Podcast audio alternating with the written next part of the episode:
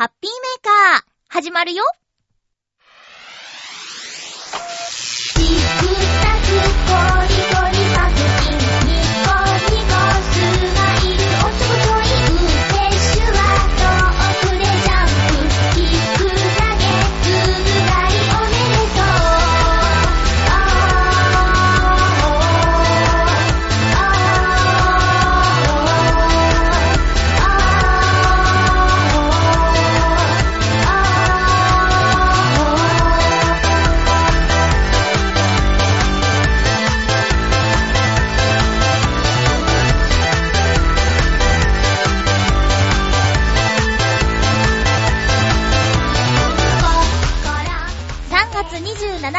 まゆっちょのハッピーメーカー。この番組は、ハッピーな時間を一緒に過ごしましょうというコンセプトのもと、ちょわへよ .com のサポートでお届けしております。桜がいい感じに咲いていますね。都内は満開、浦安はもうちょっと、もうちょっとって感じです。今日も最後まで1時間、よろしくお願いします。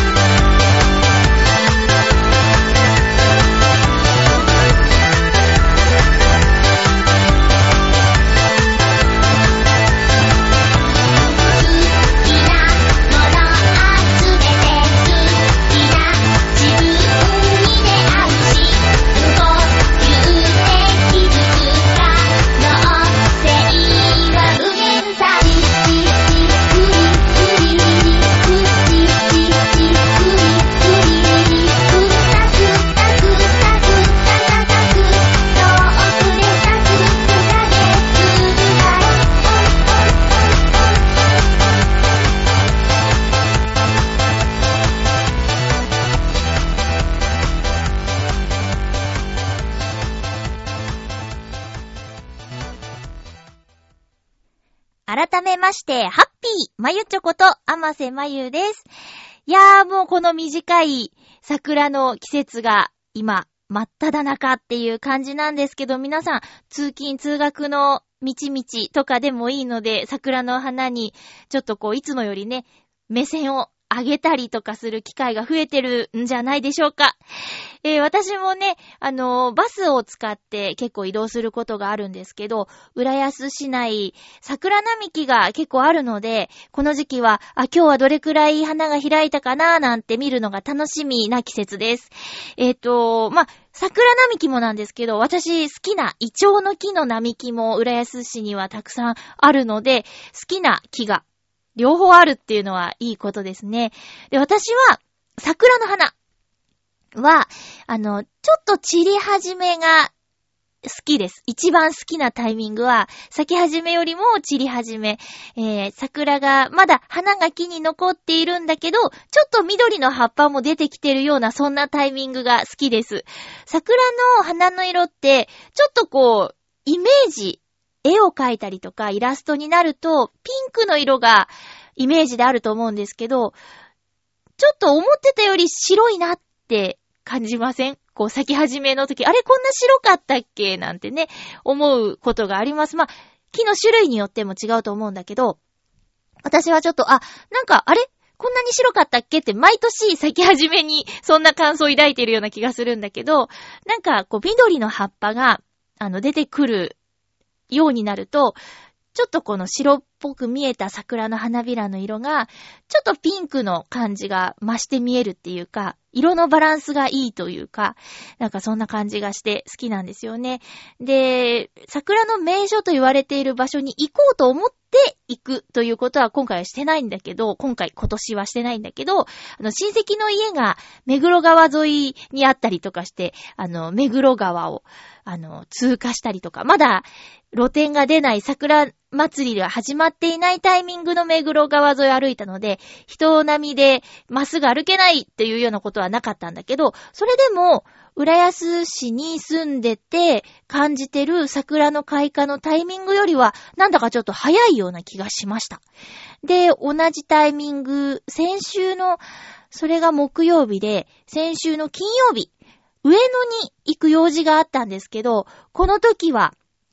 その、確か前の週も上野に行ってるんだけど、なんか毎週上野行ってるような気がするんだけどね。あの、やっぱり桜の名所でもある、お花見の名所でもあるので、人がたくさんいました。金曜日に行ったんだけど、あれ今日は週末かなって、まあ、金曜も週末なんだけど、土曜とか日曜日なのかなって錯覚するぐらいの人がいっぱいいました。ここはね、レジャーシートを引いて、あの、座ってお弁当とか、お酒を楽しむ方もたくさんいる公園なんですけどね。目的地は別にあって、その話はまた後でしたいと思います。そして、えー、っと、つい日曜日のことですね。日曜日。この日曜日のことなんですけど、この日は、あの、もうこの週末を逃すと、桜の花が来週末まで持たないんじゃないかということで、週末休みのお友達と一緒に、浦安の桜の花をぐるぐる回るというお散歩をしてきました。言ってもそんなたくさんは行かなかったんですけど、まあ、桜通りという、えー、通り。ここはもう長い距離で、桜の花が、桜の木が植わってるんで、満開の時には圧巻なんですよ。そして散り始めのあの、桜吹雪がこれが綺麗なんですよね。で、えー、浦安の桜の名所としてとても有名な、えっ、と、境川西水門というところ。ここには大きな桜の木が何本か植わってるんですけど、あの、まだ満開ではなかったけど、ここも日当たりのせいか、随分咲いていました。その途中にあった清流神社も覗いたんですけど、神社の境内の中にある桜の木も随分花が開いていましたよ。なんかこうやってね、名所に行かなくても、地元の桜で十分楽しむことができます。今日、あの、声の仕事朝行ってきたんですけど、そこのディレクターさんが、もうあの、桜ね、すごい咲いてるね、なんて言って、えー、やっぱり九段下とか、御苑、新宿御苑とか混んでるのかなーなんて話してて、いやでもうちのマンションにも桜の木あるから十分なんだよねーって、人混みがもう嫌でさ、立派な桜見たいんだけどねーって言うので、わかりますって、私もこの間、浦安市を歩いて回ったんですよって言ったら、まゆちょいくつだっけって言われて、年齢言ったら、それあと10年後のセリフだって言われました。まだまだ頑張ってよって。人並みも頑張れみたいなこと言われて、まあ、いいんですけどね。ただなんか、こう、せっかくなら、イライラしないでみたいじゃないですか。なんかね、何度か、その、危ないことをする人うーん、マナーの良くない方と、この桜の名所で遭遇したことがあって、まあ、同じ桜を見るなら落ち着いてみたいなという風になっちゃったんですって言ったら、うん、だからって10年後のセリフですって言われましたけどね。まあいいんです、いいんです。好きなように、あの、楽しんで、桜短い季節なんでね、楽しんで見れたらなと思います。私の母親がね、今、あの、東京に来てるんですよ。で、おばの家に今、泊まってるんですけど、ちょうど桜のいい季節で、東京の桜を見に来たのかなタイミングよくこっちに来ているなという感じ、私も次のお休みの日には会いに行きたいなと思っているんですけどね。えー、ということで、皆さんも近所の桜のお話などなど聞かせてください。よろしくお願いします。あ、そうだ。今日ちょっとね、放送前に発声練習も兼ねて、ウクレレジャカジャカ鳴らして歌ってたんですけど、こう、たまにはね、弾き語りをラジオでしたいなと。で、もちろんね、その、歌謡曲はできないんですけど、童謡なら、もうあの、歌っていい曲が何曲かあるそうなので、その中からちょっと一曲、大したことじゃないですけどね。いや、ちょっと歌いたいなと思って。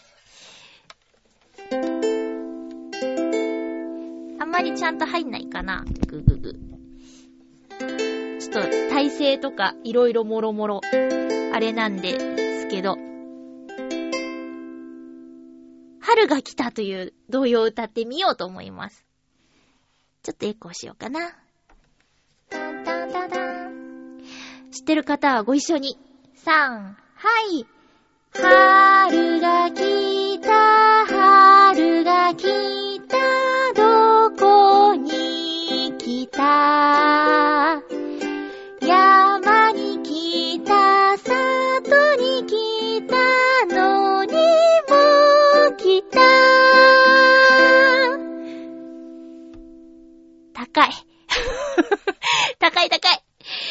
ということで、春が来た。春が来ましたね。もう今週最高気温25度超えるような日があるとかないとかあるとかないとか。なんか体調管理ほんと気をつけましょう。もう、もうね、あんなに寒いことはないと思いますけど、先週の水曜日、春分の日、祝日、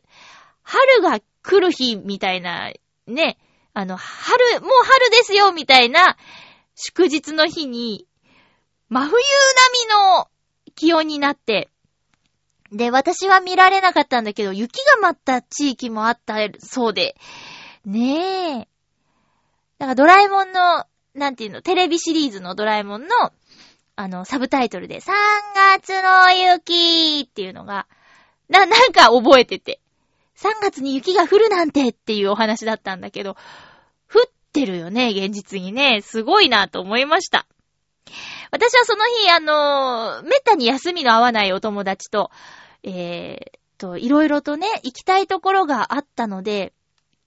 計画をしていたんだけど、前もってそんな天気予報だったから、ちょっと予定を前倒しして、その行きたいところは先に済ませて、えー、その日は、うーんと、屋内で過ごせるような、でもお出かけ、いつも、あの、休みが合わないからそんな遠くには行けないけれど、遠くってほどでもないけどね。うん、ちょっと、行きたかったところの屋内バージョンを取っておいて、それに当てたんですけど、もうあの外出をするということで、もう3月だなんだじゃなくて気温だけ見て服装を選んでいった方がいいみたいな天気予報を見たので、もう真冬の一番寒い時に着るコートを着て出かけたら、まあまあ、なんとか大丈夫でした。ただ、雨がね、降ってたからちょっと移動とかしづらかったけど、それも長靴を履いて、バッチリ着込んでいったら、えー、まあ楽しく過ごすことできたんですけど、東京駅から銀座有楽町あたりは、地下で繋がってることが多いから、たまたま行けるんじゃない行けるんじゃないって地下をずーっと行ったら、目的地のビルまで繋がっていたという新発見もあったりしてね。だから結局傘は駅までの道のりぐらいかな、使ったのは。すごいな、東京、と思いました。地下、地下長いなっていうふうに思いましたよ。えー、皆さんは祝日、まあ、会社に行かなくてもよくてラッキーっていう方もいたかな。おこもりできてよかったかな、みたいなね。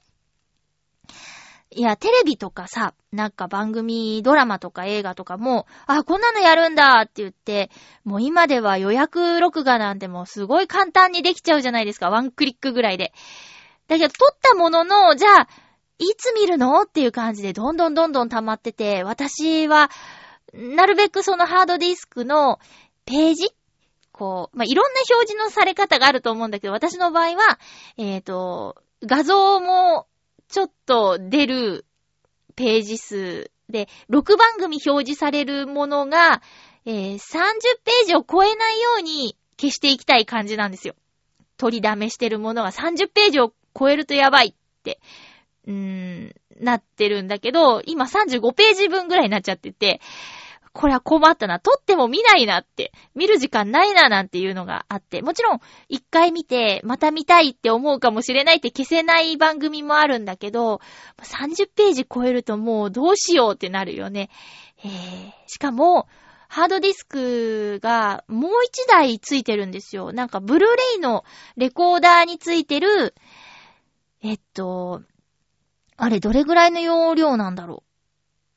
う。5 1、1テラ ?1 テラあるんかな ?1 テラと1テラで、結局、テレビに2テラ分の容量のものがついてるんだけど、それ、だから撮ったところでさーって 自分でわかってるんだけどね。なかなか消化できないか、そういう寒いおこもりのタイミングで、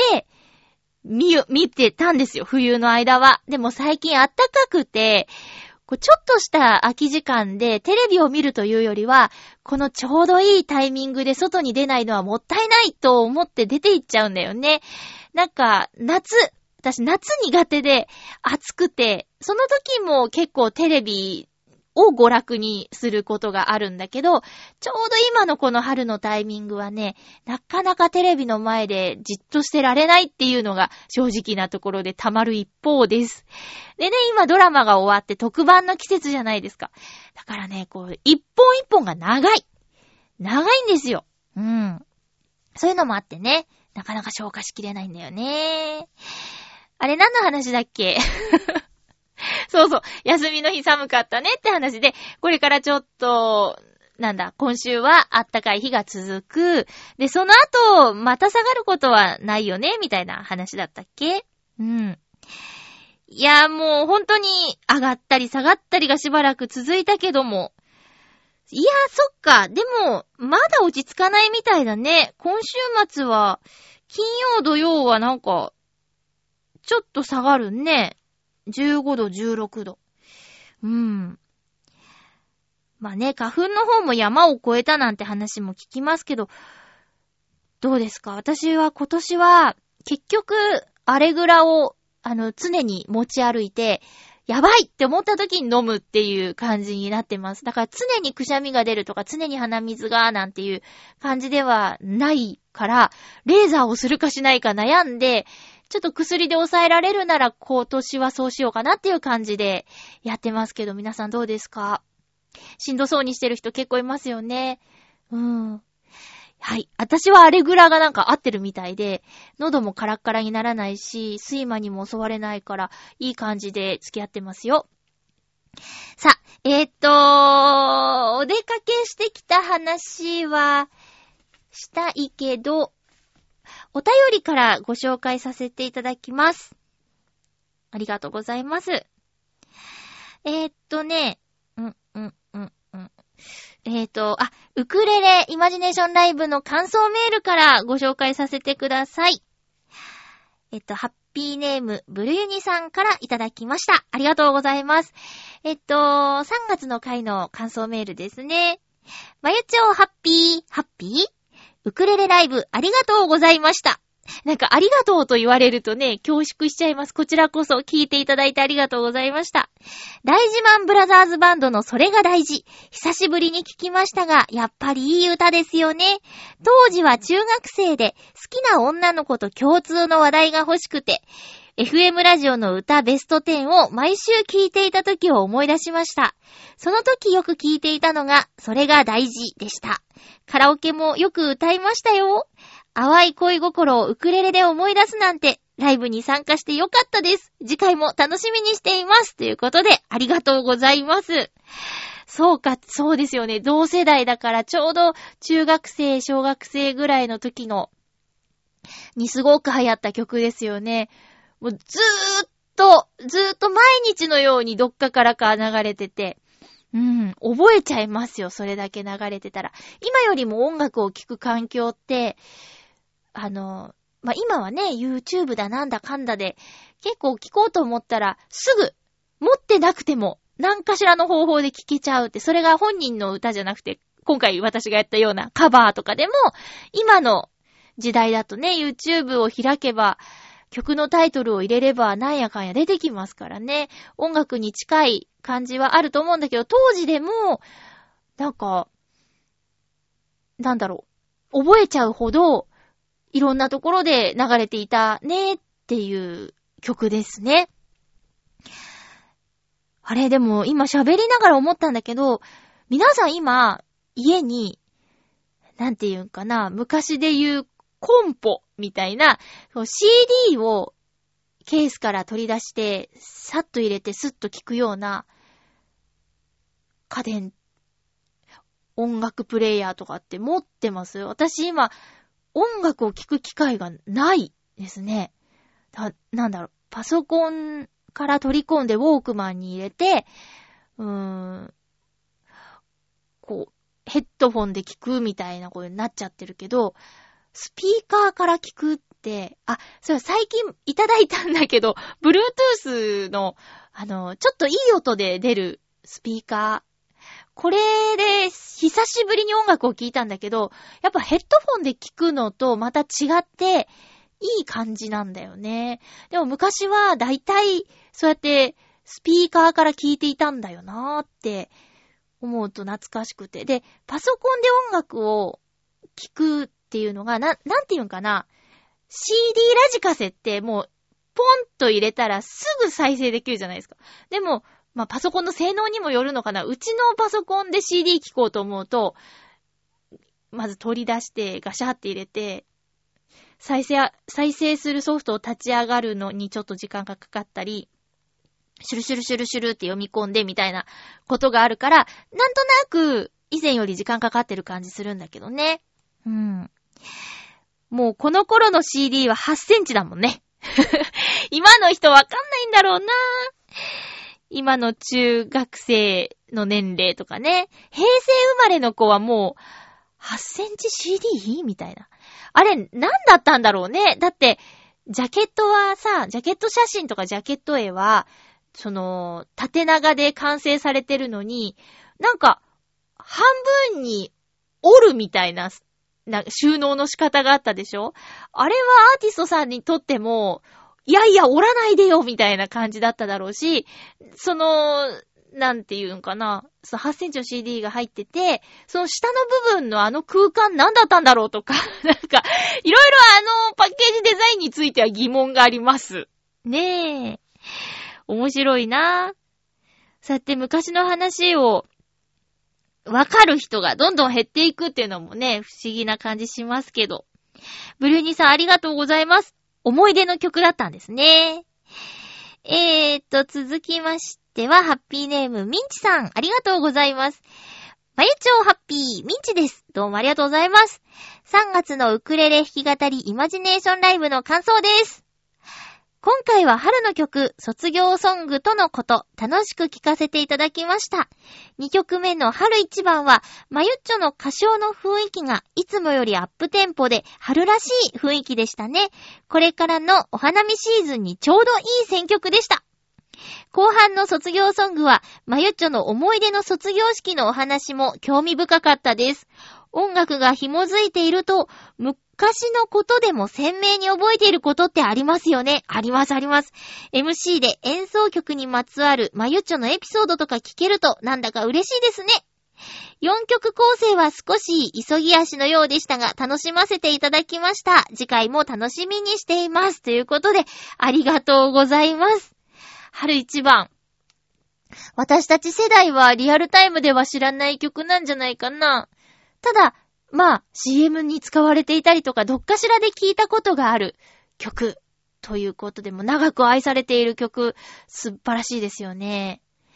ねえ、私も歌ってて、春一番はね、なんか楽しくなってくる感じ。その、えー、いつも、この、イマジネーションライブで、コード、こう演奏するときに、鳴らす音は、ガズさんという方の動画を参考にさせていただいてるんだけど、このね、ガズレレって言われているウクレレを簡単に弾き語れるよっていうのを提案してくれているガズさんが教えてくれるコードが、これが簡単アレンジになっていて、まあ、音楽にうるさい人が聞けば、なんだそのコードってなっちゃうこともあるらしいの。実際コメント見てるとね、そうやってなんかうるさいことを言う人もいるんだけど、あの、ガズさんが言ってるのは、楽しく音楽をしよう。入り口を、ちょっと、あの、広めに作ってあげたいって、みんなにもこんなことができるんだよって、楽しく音楽やろうぜっていう方なので、そういうね、細かいことを言ってるんじゃないんですよ。だから、まあ、私も、そのウクレレをやろうと思った時に何冊かの教本を、教本というか、コードブックみたいなこのコードでこの曲が演奏できますよ、みたいな本を買ったんだけど、同じ曲でガズさんバージョンを見ると、全く弾きやすさが違うから、弾きやすいと、その演奏に使う神経っていうのが、ちょっと、なんていうのかな、あの、神経がちょっと減らされて、歌うことに集中ができたり、楽しむ方に持っていけたりとかするので、もちろんね、その、たくさんの難しいコードを弾けるっていうのも、おいおいはやっていきたいことなんだけど、今は、ただ、何も楽器ができなかった私が一人で音楽をするためには、その、一番やりたいのは歌だから、あの、すごいかっこよくウクレレを弾くことではなくて、えー、歌を歌いたいがために楽器を演奏しているという感じなので、えっ、ー、と、ガズさんのウクレレレッスン動画は本当にありがたくて。だからね、もし皆さんもね、あの音楽に興味があるけど、何の楽器からやったらいいだろうかっていう時には本当におすすめします。ガズさんの動画はもう300曲以上の、えー、音楽簡単アレンジ動画が発表されていて、まあ、何か一つぐらいは皆さんの知っている曲があるはずなので、まあね、音楽別に、いや、歌いたいとかないからっていう方に、には全然関係のない話なんだけど、なんかやってみたいとか、なんか趣味を作りたいっていう方は、それがね、すごく、なんていうか、始めやすいことだと思います。ウクレレもピンキリで、まあ、2000円、3000円台ぐらいから上はもうとんでもない価格のものまであるんだけど、とりあえず音が鳴れば、あの、チューニングができて音が鳴れば、どんな音楽でも始められるからね、えー、ぜひぜひやってみてください。もうね、全く教本買わなくても、ガズさんの YouTube 動画だけでだいぶ弾けるようになると思うよ。私はつい定期的に楽器屋さん行って、ウクレレの、あの、楽譜のコーナーに行ってしまって、特にコード2つから弾ける、弾ける、なんとかみたいなシリーズ。たったコード10個で弾けるみたいな、コードが少なめの提案をしている楽譜が出てるとつい、つい買ってしまうんだけど でもなんだかんだ言って、まあ、中にはね、使ったことある曲もあるけど、やっぱガズさんのコードが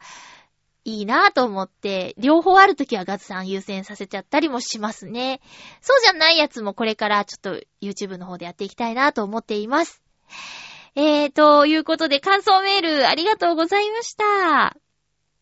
MC もしたいけど曲も歌いたいで20分で4曲はカツカツでしたね。うん、ちょっとその卒業式エピソードのところの MC が長くなっちゃったせいで、パンパンになっちゃったんだけど、えー、まあまあまあ、楽しんでいただけたのならよかったです。ありがとうございます。えっ、ー、と、次回4月の中旬頃配信予定のウクレレイマジネーションライブ、これ、第12回目ということで、一周することになります。ね、うん、月に一度やりますって言って、次回ちゃんと配信できれば、一年間、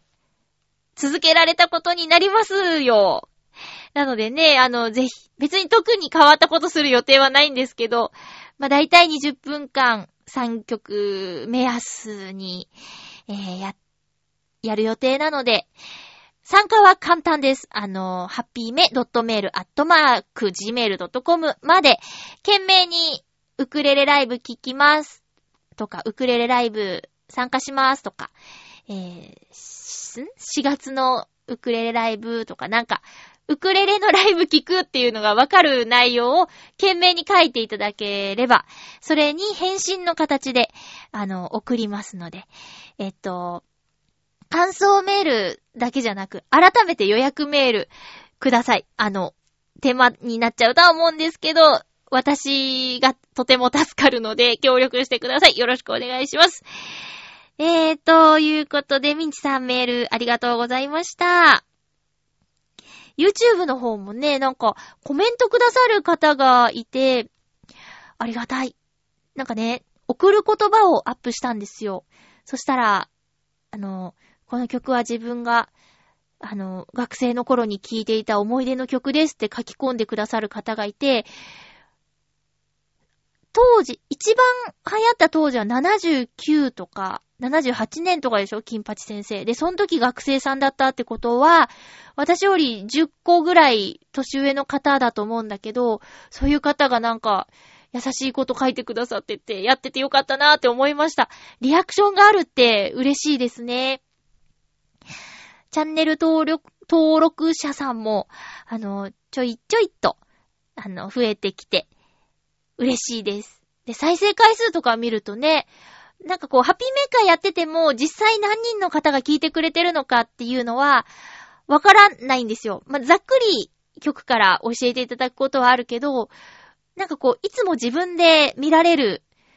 ところで、その、何人聞いてくださってるんだとか、あとね、もうね、これシビアなんだけど、こう、曲、一曲全部やると3分から4分、長いもので5分とかになるんだけど、何分まで聞いて止めたみたいなのもわかるの。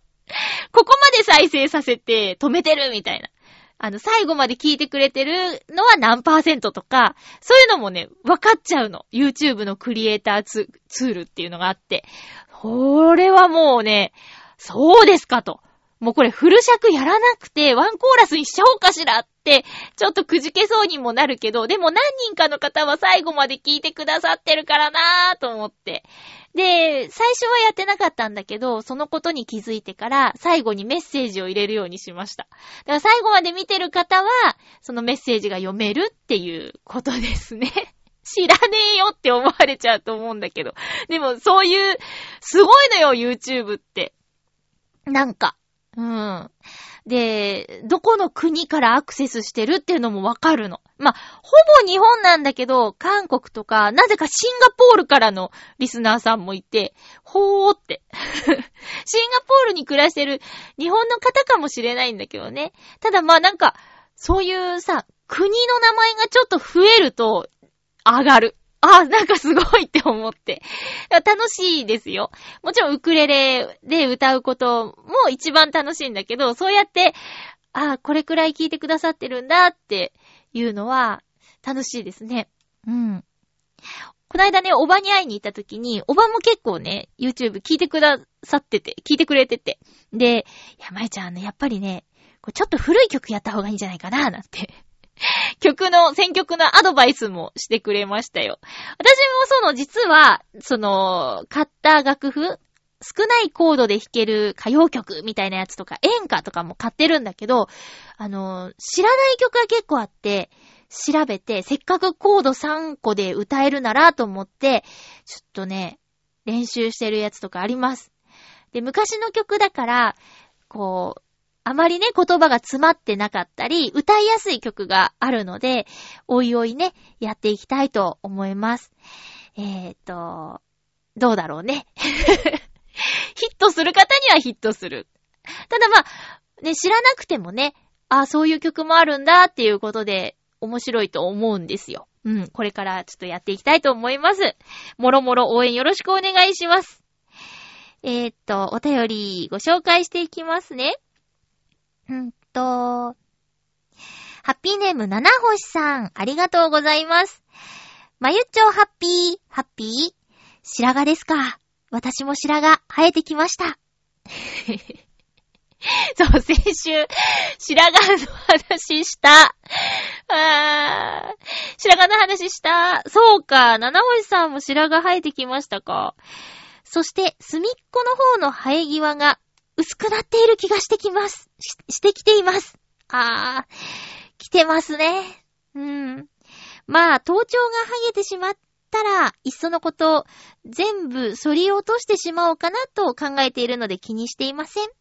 とりあえず、今できるおしゃれをしようと思う七星でした。それでは、おーおしゃれへー。私の一番苦手なことだわー。今週実はね、一つ大きな決断をしたんですよ。で、その時の考えることの一つが、そういうビューティー関係だったんでね。うーん。なんか、いや、本当に、うーん、苦手で、お化粧とかも、うーん、なんだろう、もう本当に、やらなすぎて来てしまって、で、それを、こう、女性の、なあ、わかんない。でも、みんな大変大変ってやってんのかな楽しい楽しいってできる人はいいよね。その、メイクが楽しいとか、それを選ぶことが、テンション上がるとか、新しいリップ買っちゃったてへみたいなやつとか、それがね、ちょっと、苦痛っていう じゃ、分類の一応性別女なんですよね。だから、やらなくていいならやら、やりたくないし、こう、ねおしぼりで顔を拭きたいし。例えば。で、お化粧してたらそんなこともできないし、あと、そう、だから映画見に行った時とかに、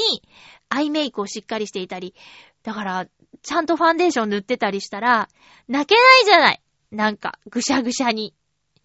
うーん。あれ怖いでしょ？なんか、タレントさんが感動ものの VTR とか見てて、こう、あの、ハンカチの角っこを目ん中に入れる仕草。ああいうんじゃなくて私もう泣くなら泣きたいんですよ。バーって。うわーって泣きたいんですよ。ボロボロボロって。ただそれをやっちゃうともう、涙の筋がさ、で、ファンデーションが落ちるじゃないですか。多分。ねえ、だからそういうのが、あ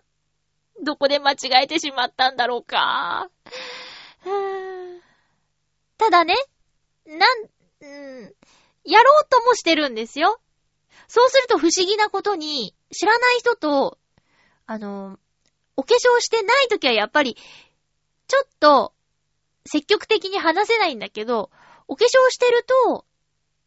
今日はお化粧しているんだっていう感じでちゃんと話せるの。お化粧しないことが、決していいとは思ってないから、なんて言ったらいいんかな。いや、さすがにね、アラフォーですから、それなりにね、した方がいいのかなとは思ってるから、どっかで。やりたくないけど。でも、やってたら、いや、今日は私は一般の方と同じようにお化粧をしているのでありますっていう感じで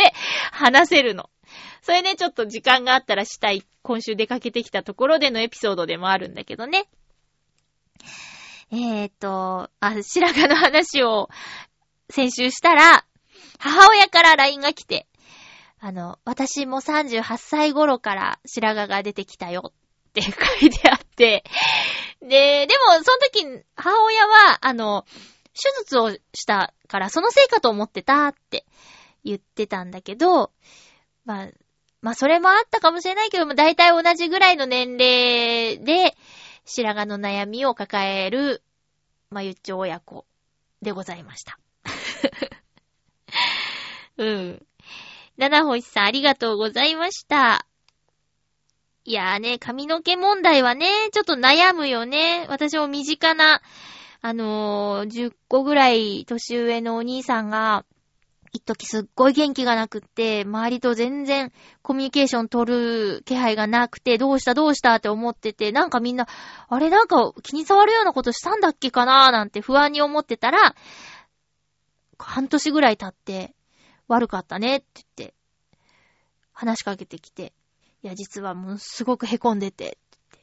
ちょっと周りの人とうまく交流できないぐらい自分で処理できなくて、みたいな。でもやっと、あの、状況を飲み込んで受け入れて、これからもよろしくみたいな話をしてくれたときに、何だったんですか？って聞いたら、いや、ちょっと、自分の髪の薄さに気づいてねって、そ、そんなことでって思ったけど、でも本人にとっては、いや、すごくね、こう、それまで、イエーイとか、ハイタッチとか、こう、誰よりもムードメーカーさんだった人が、もう、ちょっといつもうつむき加減で元気がない感じだったから、どうしたどうしたって大きな病気でもなってしまったのかとか、みんな本当に心配したんだけど、髪の毛か、でも考えてくださいよって年齢50何歳でね、そりゃそうなるでしょうよって思ったんだけど、でも、まあ、よかったよ。大きい病気とかね、余命がどうのこうのとかいう話ではなくてよかったけど、今もね、明るいし、なんならもう今ではネタにしてるからね。その人が、その人が自分から、いやもう俺も薄くなっちゃってね、なんて言うからね。ただまあ、人によっては本当にしんどい話でもあるからね。いや、でも養成所にいたよ。20代ぐらいからもうあらららっていう方。そうなっちゃうとね、しんどいよね。うん。ねえ、もういやーもうしょうがない。年齢だ。しょうがない、しょうがない。私もちょっと白髪問題、なんとかしていきたいなと思いますよ。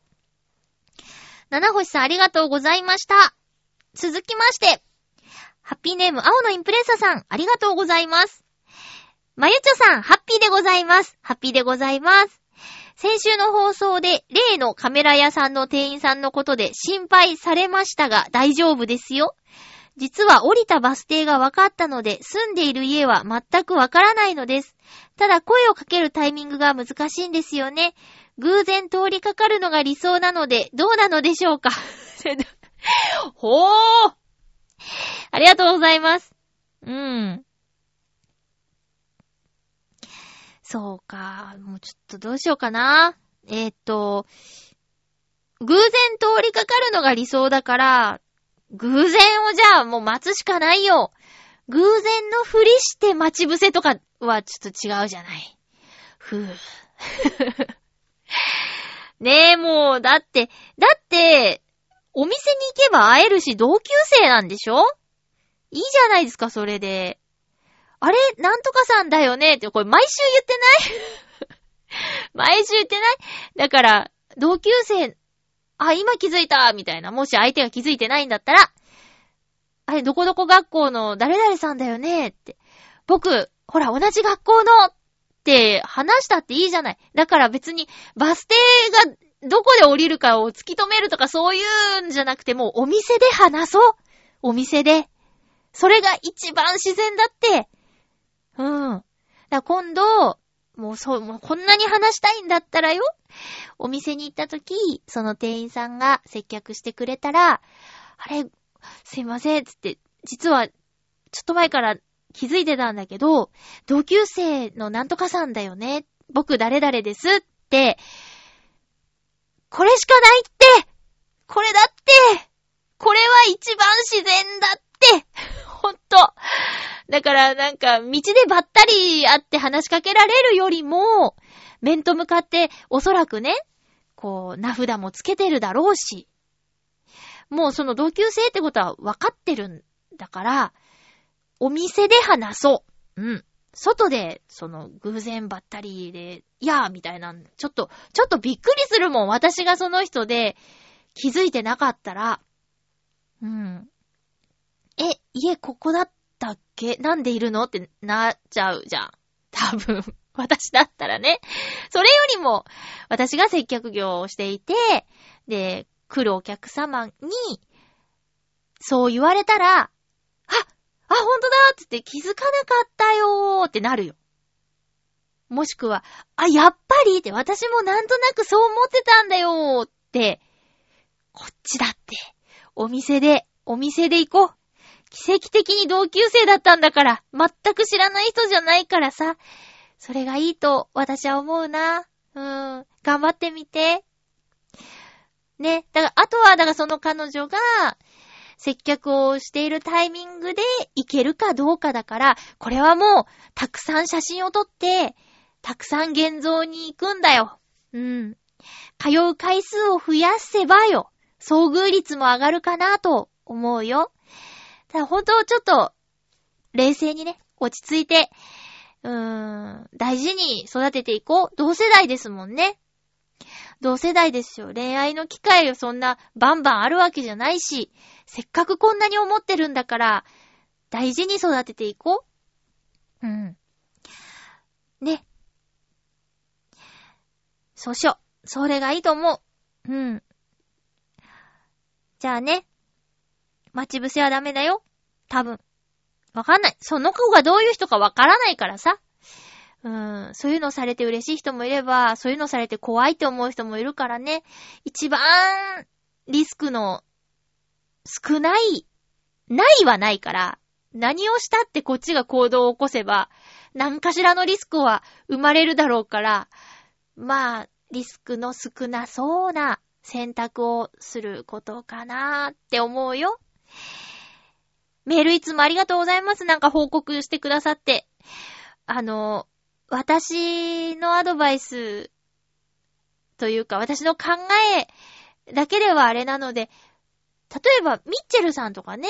あの、番組のテーマがもう、恋愛、夢、ご縁をテーマにしているということで、他の方の意見も聞いてみるのもいいかもしれないですね。木曜配信ラブミッションのミッチェルさんね。えー、続きましてお便りありがとうございます。ハピネーム、ブルーニさんから普通お答えいただいています。まゆちょハッピー、ハッピー？まゆちょは、卒園式のこと覚えたりしますか？覚えてたりしますか？先々週の15日、息子の幼稚園卒園式がありました。卒園時入場の時から感慨深くて、少々受け取る時、卒園時お別れの言葉、そして歌。歌は今までで一番声が出ていて、もうそれだけで涙が溢れてきました。メールしているこの時もうるっと来ちゃいます。私が卒園した時は先生が泣いているのを不思議があり、やっぱり息子たちも先生また泣いてるーなんて言ってました。子供たちは通過点であっても、先生や親にとっては一つの区切りなんですよね。さあ、次は小学校。準備ももう少し頑張らないと、ということで、ブリューニさん、ありがとうございます。いや、早いですね。そうか。いや、早いっていうか、私が止まりすぎてんだろうな。なんかもう、周りの方は、そうやってね、特に結婚、出産、それから日々のね、子育て、子供の成長っていうので、親としても、なんていうか、こう、成長、人としても親としても変わっていくことがあるだろうし、そんな中で、こう、ついね、自分の話になっちゃうんですけど、何にもやってることが変わらずに40歳、もうすぐ40歳っていうことでね、ちょっと、うん、そうかって。そうですかって。でももう今更ね、今更っていうのはあるから、私はこれでいいかなって思うんだけど、うーん、自分の卒園式のエピソード。わー、うーん、あー、式の時のことはよく覚えてないんですけど、式が終わって、なんか胸に花つけた感じで、園庭？庭、園庭っていうかな？なんか、幼稚園の外のところでいっぱい写真撮ったなっていうのは覚えてます。なんか。うん。写真をいっぱい撮った。まあ、それはきっとアルバムに卒園式の写真がいっぱいあるからだと思うんだけど、そうですね、当時のことは、卒園式のことは覚えてないかな。ただ、きっと、あのまあ、私幼稚園2年間、年少年長さんで2年間通ったんだけど、担任が2年間一緒だったんですよ。クラス替えはあったんだけどね。横田先生って言うんだけど、横田先生はきっとね、なんか、泣いてたんじゃないかなって思います。ただね、こう、私の学区の場合、幼稚園、小学校、中学校が、隣り合ってるんですよ。だから、小学校帰りに幼稚園覗いたりしたことあったかな先生、なんつって。うん。だから、会おうと思えば会えるみたいなのは、中学校までは根強かった。みんな。でも、中学を卒業して高校は初めてバラバラになるから、まあだから10年ぐらい一緒だった子たちとバラバラになる感じで、もう中学校の卒業式は大号泣ですよね、みんな。え、あなたも泣いちゃうの？みたいな男の子も、ぐわーって泣いてて。まあ、そんな感じなのでね。そう、あんまり涙涙じゃなかった気がするね。親は、確かにそうだね。泣いてたかな。でもやっぱりその、卒園式の写真見るとお母さんが、いや、お母さん若い。え、え？ちょっと待って。6歳だか24で30。おー。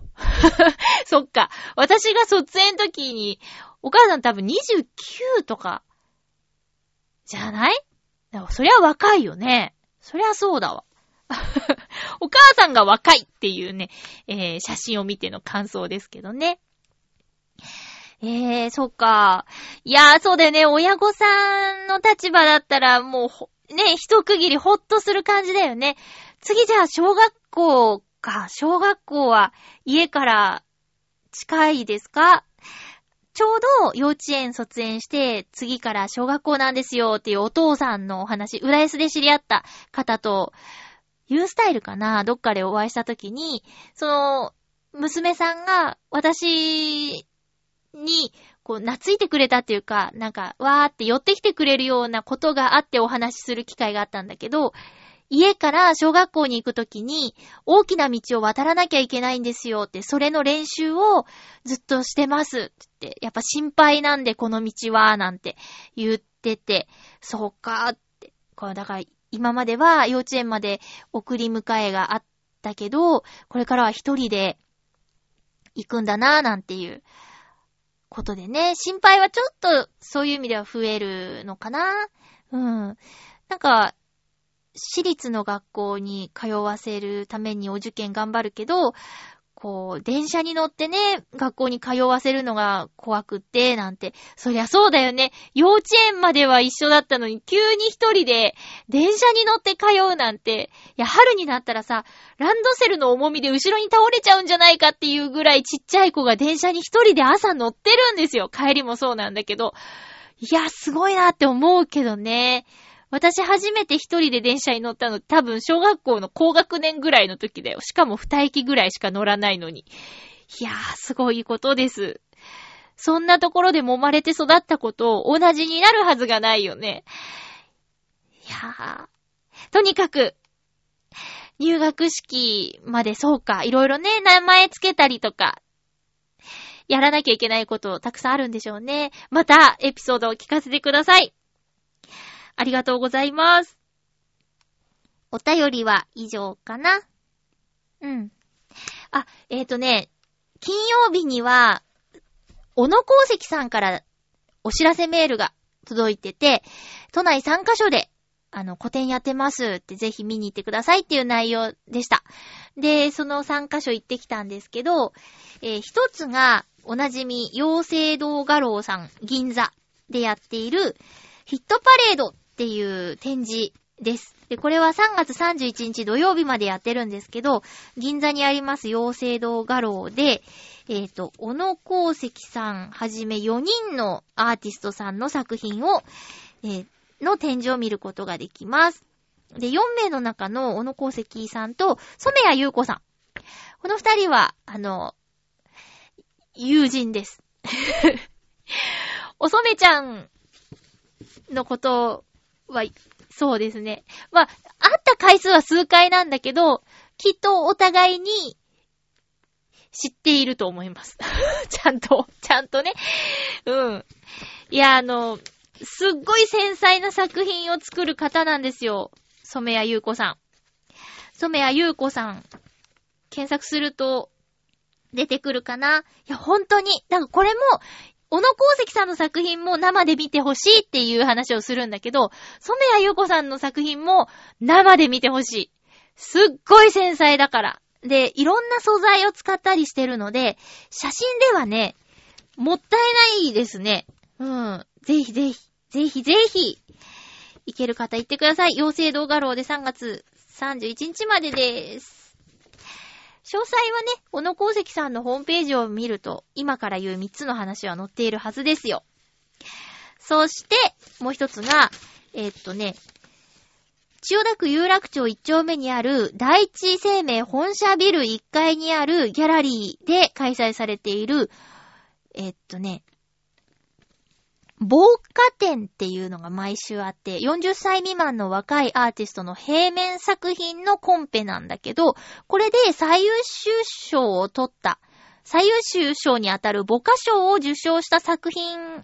集めた展示をしています。で、母歌賞が25周年ということで、その記念イベント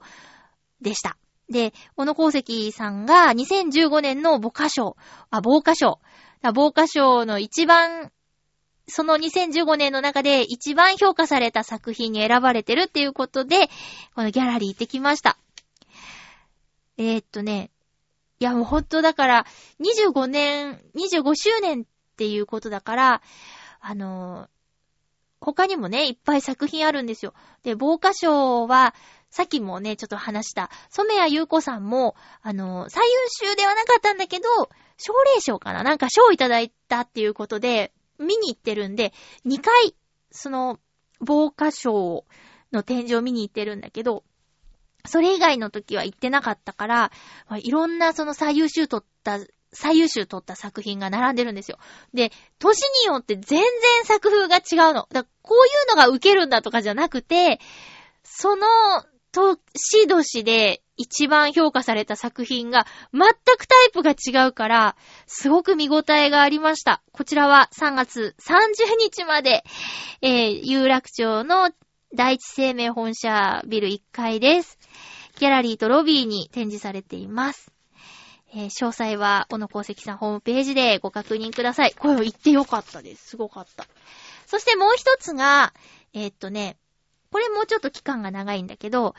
4月8日日曜日まで開催されている東京芸術大学大学美術館陳列館というところ、東京芸術大学大学美術館陳列館というところで 開催されている東京芸大出身のアーティストさんの作品展に行ってきました。もうね、そうですよ、小野功石さん。東京芸大出身だからね、えー、行ってきたんですけど、これがね、すごかったよあのー、まあ、小野功石さんの作品を見に行くっていうのが大前提だったんだけど、今まで、まあ、都内でやるものは欠かさず、まあ、関東でやっているものはほぼ見に行っているんですよ。でもそんな中で今回のこの東京芸大のやつは初めて屋外展示されてたの。で、え、これはしまうんですか？って聞いたら、あの、いやもうずっと出しっぱなしですって言ってて、私が行ったのが金曜日なんだけど、その週、水曜、雨だったじゃないですか。で、雨でもそのまま外に置いてて、って。そしたら、水が溜まるところとかができて、綺麗なんですよって言うの。で、いや、もちろん、小野功石さんの許可は取ってて、提案してみたらいいね、面白いねって言ってくれたんでって言うから、いや、言いそうだなとは思ったけど、そういうノリがね、いいところあるなって思ったけど、でもやっぱり雨でインクが溶けてしまってる部分も出てきちゃってるっていう話で。ただまあ、青空の下でこの作品を見ることになるなんて全く思ってなかったから、しかも壁掛けじゃなくて、直置きっていうか平面で置いてあるの。だから雨とか水とかの影響をもろに受けちゃう感じなんだけど、金曜日はとても晴れていたし、水乾いちゃってたから、その、せっかくのね、雨ざらしのその作品見てないんだけどさ、4月8日までにまた雨の日があったらちょっと見てみたいなって思うような宣伝のされ方をしましたよ。それから、ここに発表されていた方の中で、カーペットとか毛布っぽい素材のものを彫刻にあの、巻きつけてっていう作品を作っている江頭誠さんっていう作品、作家さんが、あの、作品と一緒に記念写真を撮れるっていうことで、最初ちょっと躊躇したんだけど、こんな機会めったにないぞっていうことで、あの、撮ってきました。まだね、ツイッターとかインスタに上げてないんだけど、ちょっとおいおい、こんな写真撮ってきたっていうことでね、皆さんも行ったら、あの、ぜひ体験した方がいいと思いますよ。彫刻の一部になって一緒に写真を撮るっていう体験ね。ということで、この小野功石さんとお友達じゃなかったらこんなアートに触れる機会はおそらくなかったので、染谷優子ちゃんと小野功石さんの存在に感謝しています。なかなかね、こう見に行こうっていう気にならないですからね。よっぽどなことがなければ。ただこう、超有名なね、あの、人の海外から来た展覧会とかじゃなくても、日本の若いアーティストさんでこんなに面白い人いるんだっていうのを、に触れるっていうのがすごく貴重な時間だと私は思っていて、なので、小野功石さんから、よく古典のお誘いは聞くんだけど、こうやって何人か別の方の作品も見ることができたのは、充実したいい時間でした。おっと、時間がない。え、っと、次回はもう4月なんですね。ちょっと1分ぐらいオーバーしちゃうかな。やばいやばい。時間見てなかった。えー、次回は4月2日の放送をあ、みつ、間違えた。4月3日の放送を、4月1日にする予定です。えっ、ー、と、お便りもろもろお待ちしております。よろしくお願いいたします。特にテーマとかはないのですが、えっ、ー、と、えっ、と、ふつおたなどなどお待ちしております。せっかくなんでね、桜ちょっとでも見られるといいですね。あの、北の方の方はこれからですけどね。関東近辺の方は、今ちょうどいいタイミングです。お相手は、まゆちょこと、あませまゆでした。また来週ハッピーな時間を一緒に過ごしましょうハッピー